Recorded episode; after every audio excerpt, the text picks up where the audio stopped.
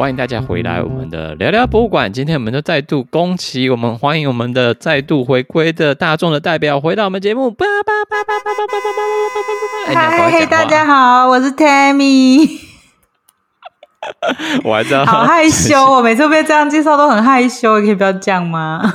为什么？觉得这样太综艺了吗？接下来要在玩游戏嘛，益智游戏要吹吹口哨，对，很怕答错被惩罚。那你要不要跟大家介讲一下，就是？因为我们之前有短短讲过嘛，所以这最近消失了如此的久远，其实应该已经有六个月没有听到大众代表在这个节目上的出现，中间跑去生小孩的，对？对啊，应该超过六个月了吧？我也不知道哎、欸。我们最后一次录好像是四月的时候，所以应该哇，那那好久啦，那就八八嗯，这样子啊，七八个月。对啊，对啊，七八个月没有没有回来，就是想说你手感可能。你知道还没有感觉很很顺，对，应该还没有三集之前就就能。所以，我们今天这集制作方法就是为了庆祝说大众的代表再度回到本节目来，然后又又因应到最近就一个小小的新生命加入了，可以一起帮助着小生命长大的节目，也就是我们今天要讲的是儿童绘本的节目。你之前有看过绘本吗？或者你之前很喜欢的绘本？第一次后来会去看绘本，应该是那个时候。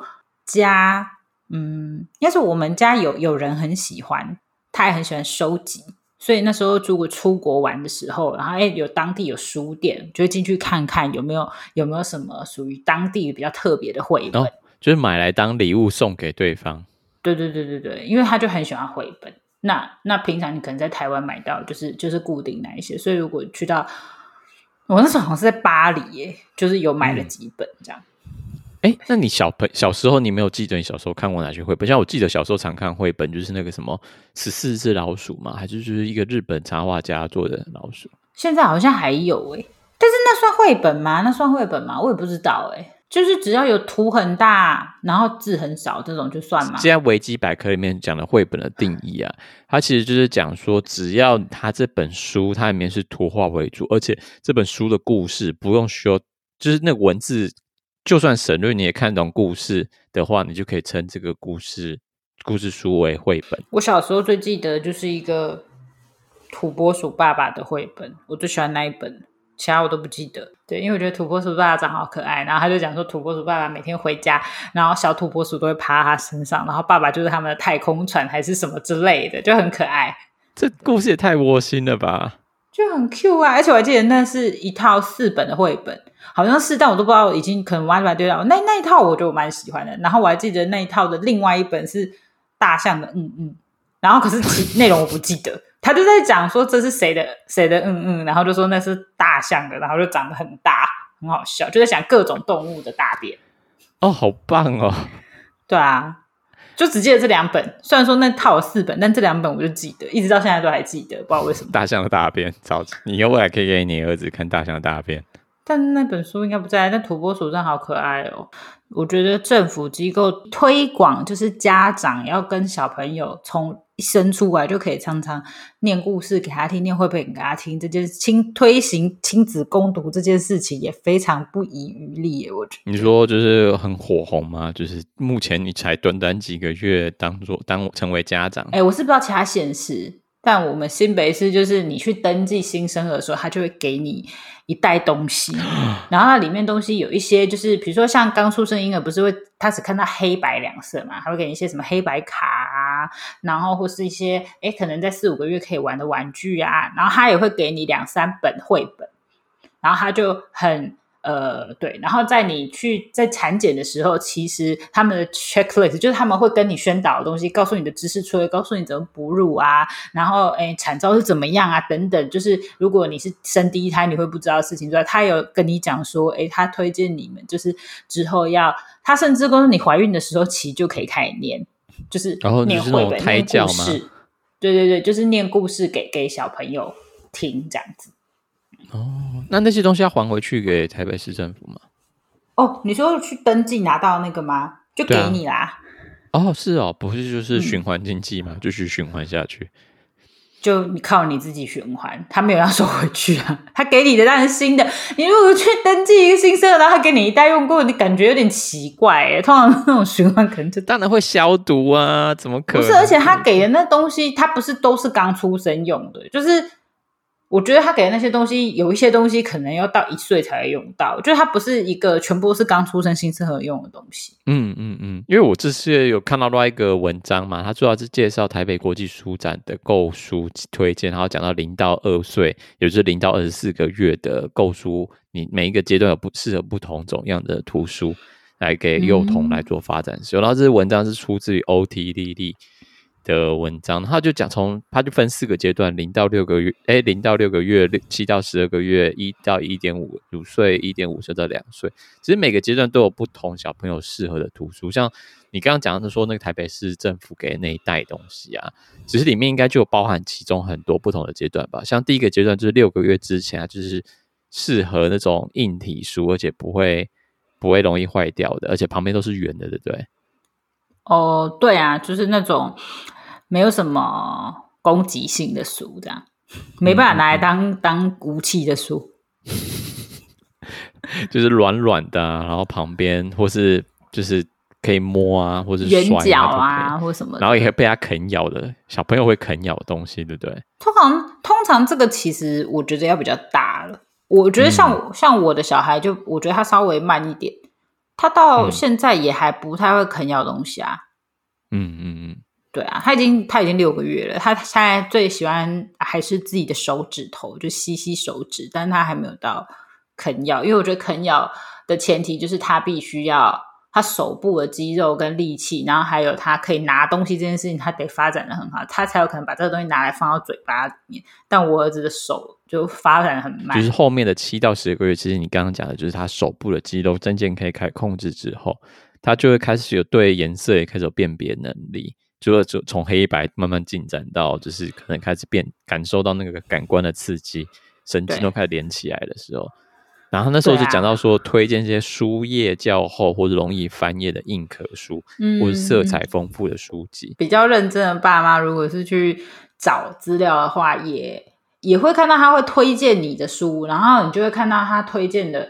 比如说，哎，他推荐六个月以上，或者他推荐多久的书，大概就会是符合这几个标准。对啊，因为它里面有讲到说，只要一岁过后，其实他对一些颜色都有概念，继续加强他的感官刺激，但是就开始要让他看物体形状啊，三角形啊，圆形啊，或是有一些机小机关可以就是改变抽页的那种东西。哦、嗯，对，我最近都有点在逼我儿子看这种。明明就一岁的，你为什么要让他提前部署？哦，因为因为那时候我就觉得家里的书很无聊，然后我就没有找到，然后我想说，哎、欸，这看起来还不错，嗯、没关系嘛，反正如果他现在不适合，就再放个几个月之后，他还是可以看。然后我就偶尔还是会拿来硬要讲一下，反正就猛讲一下，反正他就是照着听，反正跟他玩嘛。一一岁快两岁的时候就开始会发出一些声音讲话了，发出声音其实很小就会了。嗯，就是可能三四个月就会开始发出声音，但讲话应该差不多。比较快的小孩可能快要一岁，可能就可以吧。我们家另外一个小孩就是现在一岁几个月，就是已经会模仿说很多的话了。对啊，哦，难怪，嗯、因为他最后一个一点一点五岁到两岁的时候就开始讲到说，因为语言开始大量发展，所以就开始需要做重复语句的练习。所以很多里面的条友的绘本就可以在做这些，像是苹果、苹果、梨子，两个梨子，然后就跟着讲梨子。哎、欸，我怎么讲大舌头？把小朋友讲成大舌头。梨子。然后最后小朋友对理解。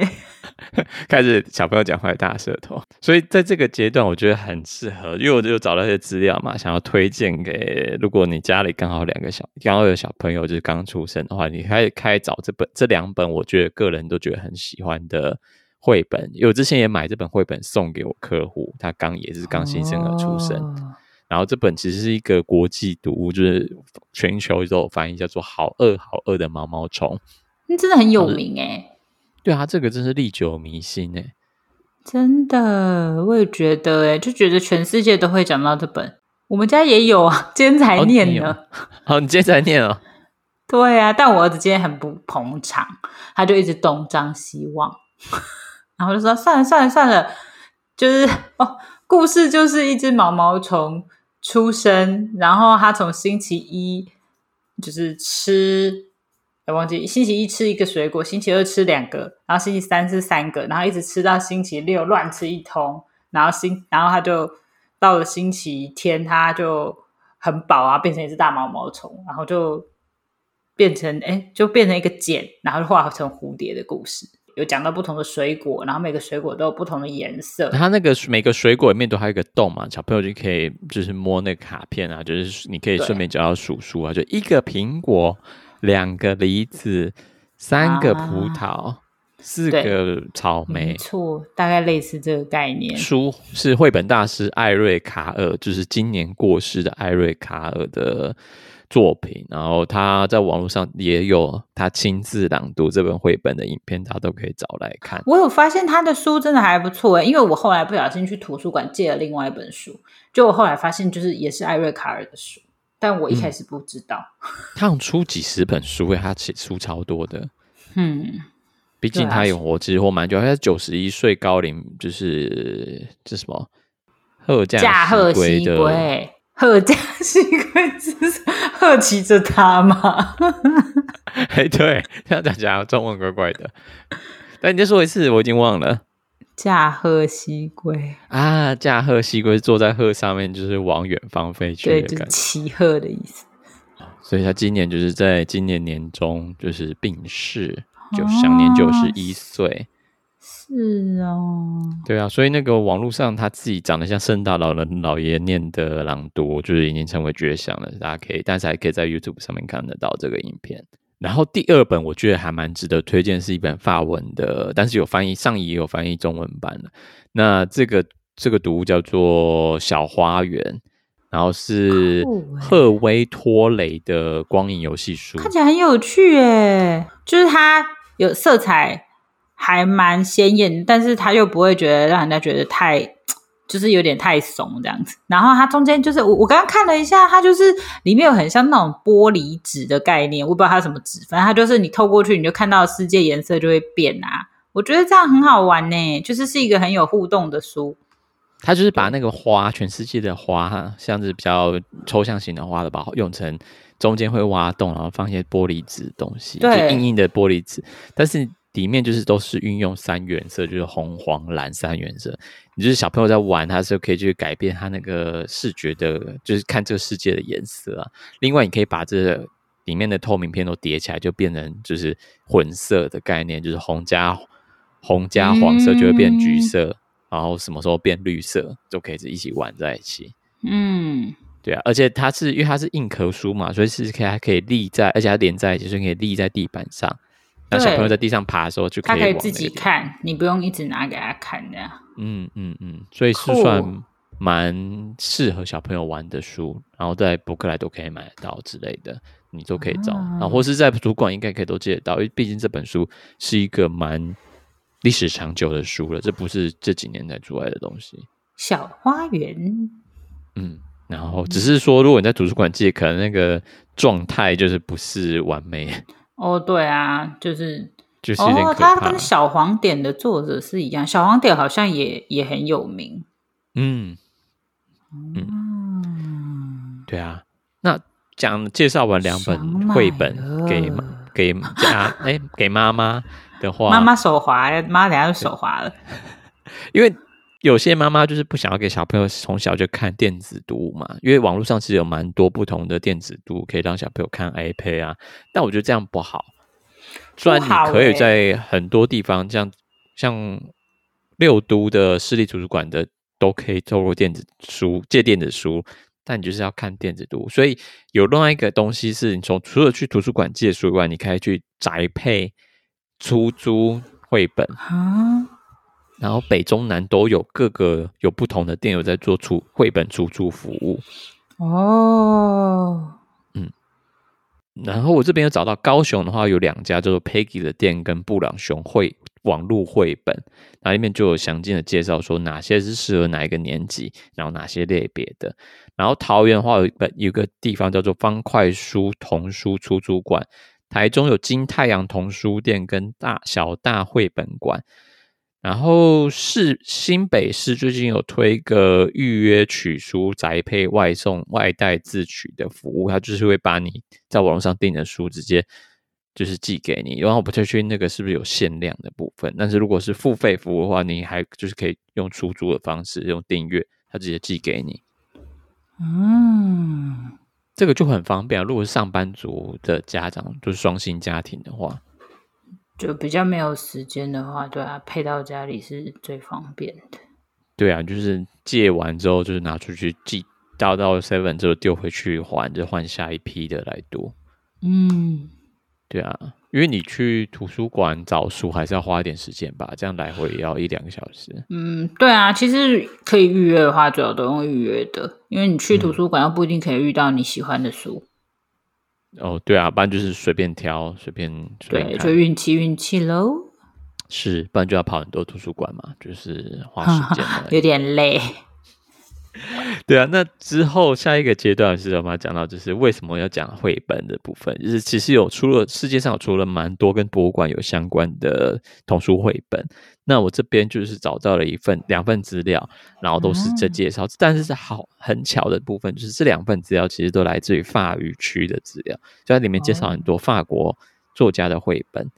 嗯、那第一个资料是来自于瑞士的一个嗯机构，然后它叫做 Ricochet 然后这个资料是法语儿童文学的参考网站，然后是由瑞士青年和媒体研究所 ISJN 所管理的。那这是一个非盈利的独立平台，那里面就会有讲了很多关于法法文绘本的故事。然后里面就有一个文章叫做《博物馆在儿童书籍的表现》，这本里面就介绍了蛮多不同的博物馆相关儿童绘本。那我们第一本要跟你分享的就是有一本书叫做《玩偶 Yuki 的博物馆》，是黄色的封面，然后里面有只小兔子，然后它的前面上面有挂一个那种就是小婴儿有时候我们会挂一些叫做什么啊安抚的玩具嘛，就吊着，然后上面就会有红色、黄色一些很鲜艳的颜色，然后通常就是会有电动、会转、会发出声音这样，然后再加一个小兔。画这样很童趣的一个封面。后来我发现说，这个 Yuki 这个小兔子，它有出动画哎，它可以在一些儿童频道时候看看到动画哦，真的，它是动画人物哦。嗯，它有出动画，不知道是绘本先出，因为这个法国作者 Olivier，他是在《纽约时报》、《华尔街日报》、《波士顿全球报》都有他的插画作品，所以他不知道他是有把他那个版图展演到，嗯，就是。动画动画节，但是我最后在 YouTube 上面看到是他的动那个小兔子的动画，好可爱哦。嗯，那你可以介绍一下他的故事吗？他的故事哦，看一下哦。嗯、这只小兔子就叫 Yuki，然后 Yuki 它是一个班级的吉祥物。嗯，然后哎，那是女主角吗？就是艾米莉老师，艾蜜莉他们班的吉祥物、嗯、哦，是老师。那每个周末，艾米丽都会把 Yuki 托付给班上的一个孩子，然后这孩子就必须把他带到身边，一直到星期一的早上。所以在那之前，他必须要带他去任何地方。所以呢，这个故事就发生在 Yuki 跟 Maxine 跟他的父母一起来到了艺术博物馆的故事。但是用成人的角度想起来，这故事有点可怕。这这不就是监视摄影机吗？不是那之前的儿童摄影机不是放在熊玩偶里面吗？嗯，然后。老师就把它交给 每个家庭，然后每个周末就监视他们去哪里。太恐怖了吧！你这样子讲有点怕怕的。这故事用成人角度听有点可怕，但是图画就是画的非常的童趣跟可爱。对，被你讲完之后，我都觉得不可爱了，毁了。嗯，汤。然后它里面有讲到很多关于生活常规的部分。对啊，就是可能在博物馆里面，就是必须要排队买票啊，然后不能发出太多的噪音啊，不能把你喜欢的作品拿了就走啊之类的。然后里面的角色全部都是动物，就很像那个 BoJack Horseman 一样，就是有里面有鳄鱼的警察，然后 Maxine 是一只小熊啊，或是狗，我看不太出来是熊还是狗。我刚刚也是在想是熊还是狗。然后里面有些企鹅，其他像企鹅戴帽子的观众，就是其他也来看展览的人吧？对，就是一个就是全部都是拟人化的动物，很可爱啊。我们现在看到那个插图里面，就是墙上画了一个很像黄色。斑点的东西，挺像黄色小鸭，有一点像，但又不太像。然后那个那个鳄鱼穿的衣服，很像修士服，又有点像是警卫服，但是他帽子戴子又很像邮差，好复杂的的服装哦。而且那个鳄鱼，它现在坐的椅子，很像那个你在九九九九百货可以买那个塑胶红色椅子，感觉是哎。超超台，超像，对，他用了很多原色，就是红黄红黄蓝的颜色在它的里面，然后里面都是很饱满的颜色，所以看着就很可爱。瑞士的文章里面还有介绍到了一本书，叫做《会动的图书：活生生的博物馆》，然后其实还有在中国有出版，叫做《梦游色彩博物馆》。它最特别有一个特点，就是它用了光栅动画。Umbro Cinema 这个技技术，你可以介绍一下 Ombro Cinema 这光栅动画是什么东西吗？利用条纹状的光栅片，依不同的视角，让画画中的图像呈现像动态的视觉效果，制造出简单的动画。诶，这个我最近买了一本好像也是类似的，但书还没到，所以我不知道是不是这例子，就是那个眼睛会这样左右摇摆，就是、那个、对对对，就是。就是它其实就是图，可是你有一片那种哦，所以它这可能就是类似这种什么光栅怎样，然后你把它放在那个原本看起来静止不动的图上面之后，你可能哎，你头稍微转个角度，你就觉得它好像里面的东西在转啊。对啊，像刚里面有提到 John Mayer 的那个 MV 里面就是用光栅动画的特色，是哦，可以找来看。然后这个资料来源是来自于军军习网络行销。Vento 光栅动画绘本不需要特效就能让绘本动起来的这本文章之中，哦，对啊，所以这个刚刚讲的这个呃梦游色彩博物馆，它其实是用了很多这样的光栅动画来做，但里面有引申很多艺术流派的东西，它还有瑞士达拉主义的画家跟雕刻家尚丁格利。的作品也很像他作品的东西有放在里面。反正我觉得他就是在用一个不需要插电的状态下，但是提供你一个动画的感觉，就是一个会动的东西。那最后一个部分是要介绍最常见的部分，就是侦探型故事，就是冒险故事，这是儿童文学或者儿童绘本里面常常出现的主题。哦，这是在适合再大一点的小朋友，就是就是比较有好奇心，而且又有一点行动力的小朋友，就是。感觉会喜欢这种故事。嗯、对啊，他第一本介绍的书是是来自于一九八五年，呃，Gabrielle Vincent 他所所绘制的绘本，然后叫做 Ernest and Celestine，超诡异的一只一个被领被收养的小老鼠。介绍的故事是成人大熊 Ernest，他在寻找工作，向博物馆申请了一个警卫的职位。他后来并没有得到这份工作，但是馆长就邀请了 Ernest 和呃儿童大小的老鼠，叫做什么 Celestine 去参观展览。Ernest 为了这就是当时为这些画作非常着迷的时候呢，Celestine 很快就感到厌烦，所以他就宁愿去跟雇员聊天。这个时候，悲剧发生了。小老鼠在迷宫般的房间里迷路哦，因为博物馆里面就是一间一间又一间的房间。然后后来幸运的是，有一位由由于一位好心的警卫帮助，两个主人公终于找到了对方。第一个就很怪，就是为什么你去找工作，然后会遇到自雇找找做警卫工作，然后馆长会亲自面试你？我觉得这个前提好像有点没必要诶，就不能他们就是去逛。博物馆就好了嘛，所以他们带到他去博物馆的前提就是哦，因为他刚好去博物馆找工作，因为他长得很大只，很适合当维士，所以 是是这样吗？也可能，所以他应该下一集会去可能 club 之类的。你说站在门口 做维士吗？就可以对，就可以得到那份工作，因为比较适合。这个工作太成人了，这应该没办法。他可能是开面包店之类的吧。嗯，对。那这本绘本里面其实画了很多很经典的艺术作品，像是那个蒙娜丽莎，然后在在洛夫宫里面，然后也有威米尔的戴珍珠的女环，然后这是在海牙的博物馆里面。哎，不错啊，就是就是用一个主题，然后让小朋友看到一些，就是有一些画的样子。虽然它也不是说真的完全很像，但就看得出来。虽然说像它封面那样子画的很简单，但我一看我就觉得这蒙娜丽莎的。对，很厉害。然后这本里面，这个这本绘本，其实在网络上也找到它的有声书，but、uh, 我只找到西班牙版本的。哦，所以它原文到底是什么版本？是英文？哎，是法文的，我记得。哼哼哼。我其实我一开始看到是法文的啦，最早知道资料是法文，我猜应该是法文。嗯嗯，对啊，因为它的名字感觉像法文诶。好。然后第二本是叫一个，第一本第二本叫做《索兰奇和小天使》，然后是在一九九七年所出版的。索兰奇是一只猪，对，它是一只猪。它发生什么事情？哎，这也是法文吗？对，这也是法文。哦，索兰奇是一只猪，它独自的生活，喜欢画画，也喜欢去大博物馆观看画中的小天使。后来，他们成为了朋友，一起在画廊里闲逛，而不被其他游客看到。小天使向他展示了博物馆里每个角落，他不能离开这里。为了不再分离，索兰奇成为了博物馆的监护人。怎么大家都要来应征博物馆的监护人或警卫呢？但是我的成人的脑中跟我讲，这故事是更可怕。你有没有记得很久之前的恐怖故事叫《七夜怪谈》？我没看呢。那个小朋友就是贞子啊，他从画作里面。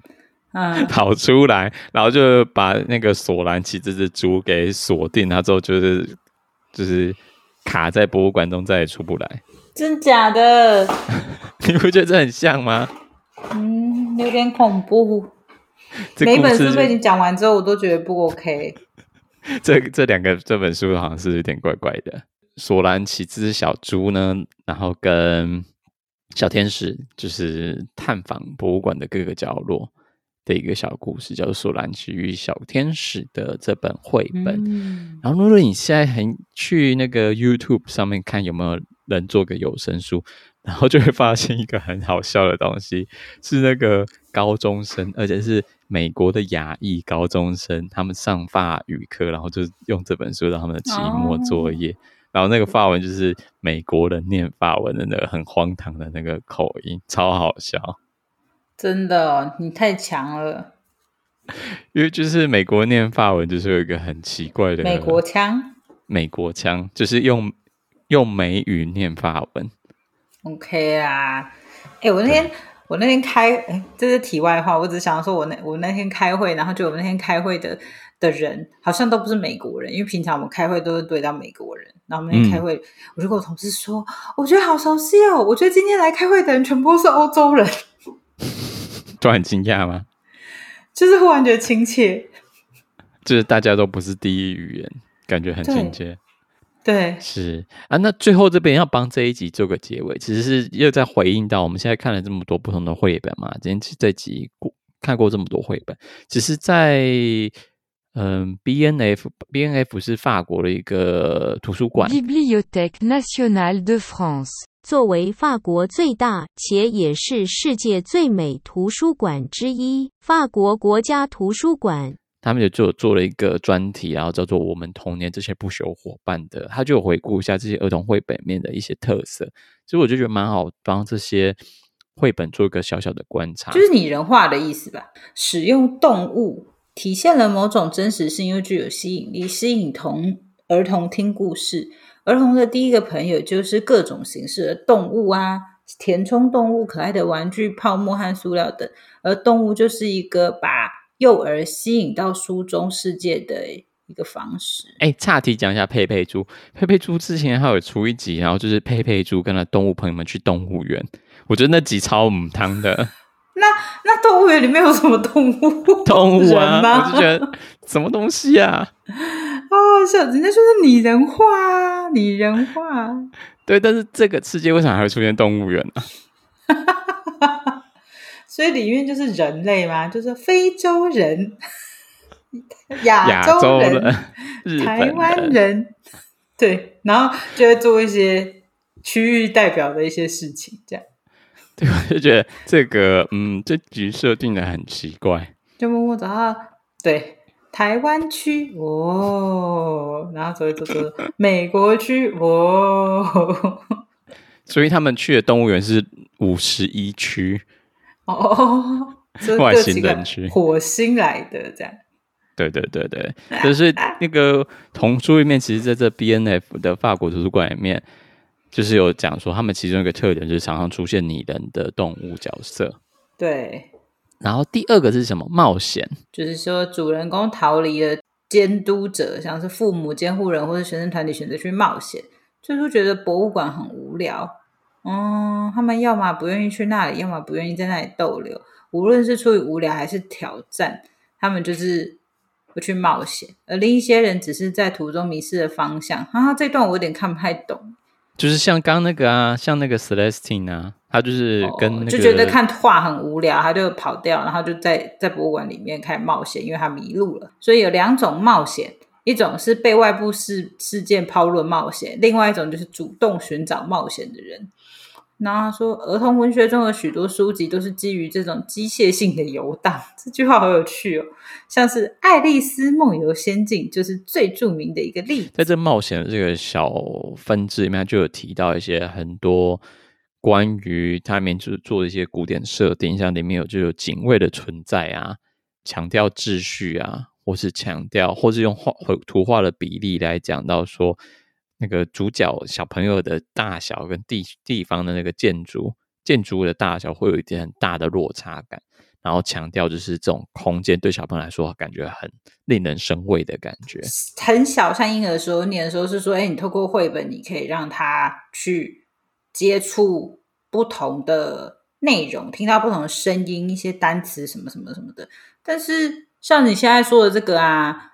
这种的话，就是对比较大的小朋友，就是他就透过书，然后有了另外一种情境，然后让他去透过那个情境，知道说，哎，在这个环境下，我应该有什么，应该会发生什么事情，或者他应该去做什么，然后让他们去熟悉。所以就是有点像是 rehearsal 这样子。嗯嗯，或是先用这个图让他看图片就好，但是后来真的讲到故事的时候，才让他再重看，所以就一一书多用。嗯，对，但这真的很考验爸妈说故事的功力。我之前看过有些家长，或是有些老师，其实他在念故故事书，他真的就是平铺直述，哎，他也没有什么音调起伏，因为他真的是上课的时候啊。那小朋友还好吗？睡着了吗？就是还是很希望老师读读图书。我之前实习的时候就有看到老师，真的就是很平常的讲，所以这些图书他就这样念哦，就是可能说哦，所以他就睡着了。他也他也没有看小朋友哦，也没背哦，就是他就是这样念完书，他就这样就结束了。看看小朋友的年纪吧，有一些大一点的可能可以，但如果比较小的小朋友可能就不行。像比较小的小朋友，他们的注意力他其实没办法很集中，就他很容易分心，尤其是在他的视力跟听觉越来越好之后，他很容易被旁边比如说会动的东西、会发出声音的东西、鲜艳的东西吸引他的注意力，你就可能就要透过你说火过世的。技巧，然后来来来抓到他注意力，这样子。那你有想要去上那个吗课吗？没有啊，什么课？讲故事的课吗？有啊，有这种东西啊，有这种练习的工作坊啊，然后就会讲说那个音调要怎么做角色扮演啊，那个音调怎么起伏啊。然后讲话的节奏，啊，没有想到做到这样哎，我就上网看一下，人家 YouTube 上面有一些就会告诉你讲故事的一些重点，然后我就想说，嗯，好，就是就是有有的那个 YouTube 的影片也是非常专业，然后就哦可以这样讲或者什么的，对，就就就够了。他就会讲一些，比如说，哎，你要讲的时间啊，那你讲的方式，你的语气会啊，要不要加一些动作或是什么的。而且有时候还突然跳出那本书说：“小朋友，说你去了这边索兰奇会发生什么事情呢？”然后小朋友就开始举手。那个是已经讲了同个故事十次了，他们就会这样。但是有些真的会入迷，所以之前就是上那个儿童文学，真的有去实习啊，然后就去图书馆实习讲话，讲故事给小朋友听。然后有些小朋友讲话，听到那个嘴巴都开开的，我就觉得你还好吗？心中呢？很可爱，小朋友就这样啊，而且小朋友喜欢你重复一直讲，就是他喜欢故事，他就觉得你可以一直讲。我要再听一次。对，所以然后你如果讲的不一样，他会纠正你。然后我心中就会想烦不烦呐、啊？不会啊，你小时候也是这样啊。没有，但当当老师的时候，当然就是感觉不一样，就是心里就想：你烦不烦啊？还在讲同样的故事，我都腻了。他们就是要透过这样的方式，一直一直 repeat，一直 repeat 吧。我觉得不知道哎、欸。但是是身为成人呢，我就是没有那个耐心感那么好，所以最后也没有当老师。你没有办法享受那个过程。没有，我是觉得是可以嘴巴给闭上嘛。哦，生气的，容易生气的老师，你不适合做那个工作。No，对，真的很不适合。但就是觉得还蛮有趣的，就是那些小技巧，真的有人在这上面讲故事，上面做专，就是专钻研，然后就变成大师，就很强。真的，我之前我表姐都会带她的小孩去听听那个。好像是一个美国，美国很会，就是一个美国人，然后他很会讲故事，但他都全部都用英文讲。但是因为小朋友其实反正他中文也不太会说，英文也不太会说，对他来说都一样。但是那个小朋友明明就不太会说话，但是每次只要他带他去上那个，他们都超专心。我会觉得他到底怎么样吸引，就小朋友会很甘愿的坐在那里，然后一直看着他，然后动也不动。我觉得超强。那个那个故事，那个他的讲话的那个。表情，因为那个讲故事还要加表情啊，然后还要加那个声调啊，然后还要变那个声音啊，说下一个，他就是假如说现在，就假如说你现在一个小朋友跑到森禁忌森林之中，然后遇到一个老巫婆或者是是男巫婆之类的，他说就是现在在很深很深的夜里面，突然就看到一个很可怕的老巫婆。你说声音要忽然这样子有有起伏，然后大小声，然后然后之后巫婆要讲，巫婆在可能在绘本里面就讲话嘛，说。嗨，小朋友，你在做什么呢？然后就是之后老师就要跳回来，那个小朋友声音说：“我我我现在迷路了，我不知道该怎么办才好。”然后就是你当然可以到我们家来吃糖果啊之类的。你可以啊，你说就还角色扮演啊，然后表脸上表情就戏很多嘛，小朋友就看一愣一愣的。你可以哦，很会哦。毕竟学分也是有修到的，真的有差哎。你对啊，所以我就觉得，如果是爸妈觉得对这种讲故讲故说故事的训练有兴趣的话，其实也可以去尝试看看，说不定未来除了教自己小朋友，可以当个志工啊，讲故事、说故事阿姨、说故事叔叔。上面讲的这些读这这些绘本，你最喜欢哪一本？如果你要开始开第一本来选的。我觉得应我猜应该是那个花儿的那一本诶、欸，嗯，是小花园吗？对啊，对你儿子现在最适合啊。哦，对啊，我就想买那个，都已经点开博客来了。我觉得蛮适合的。然后你看完之后，或者小朋友长太够大不看的话，你可以再送给其他人继续。对啊，其实我们家有一些书，就是就是对啊，像那个我们家的毛毛虫那本书，也就是人家之前。对，留下来就是状况还不错，然后就留下来。我觉得绘本这种东西是看运气啊，找到适合绘本，小朋友爱不释手，那就是他这生的机遇。没错。这么久没录，给你的心情感觉如何？没有，没有觉得太尴尬，这样。也可也可以，好啦，反正今天就是非常开心，就是 Tammy 再度回到我们的节目，那我们就先在这边跟大家说一声再见吧，拜拜。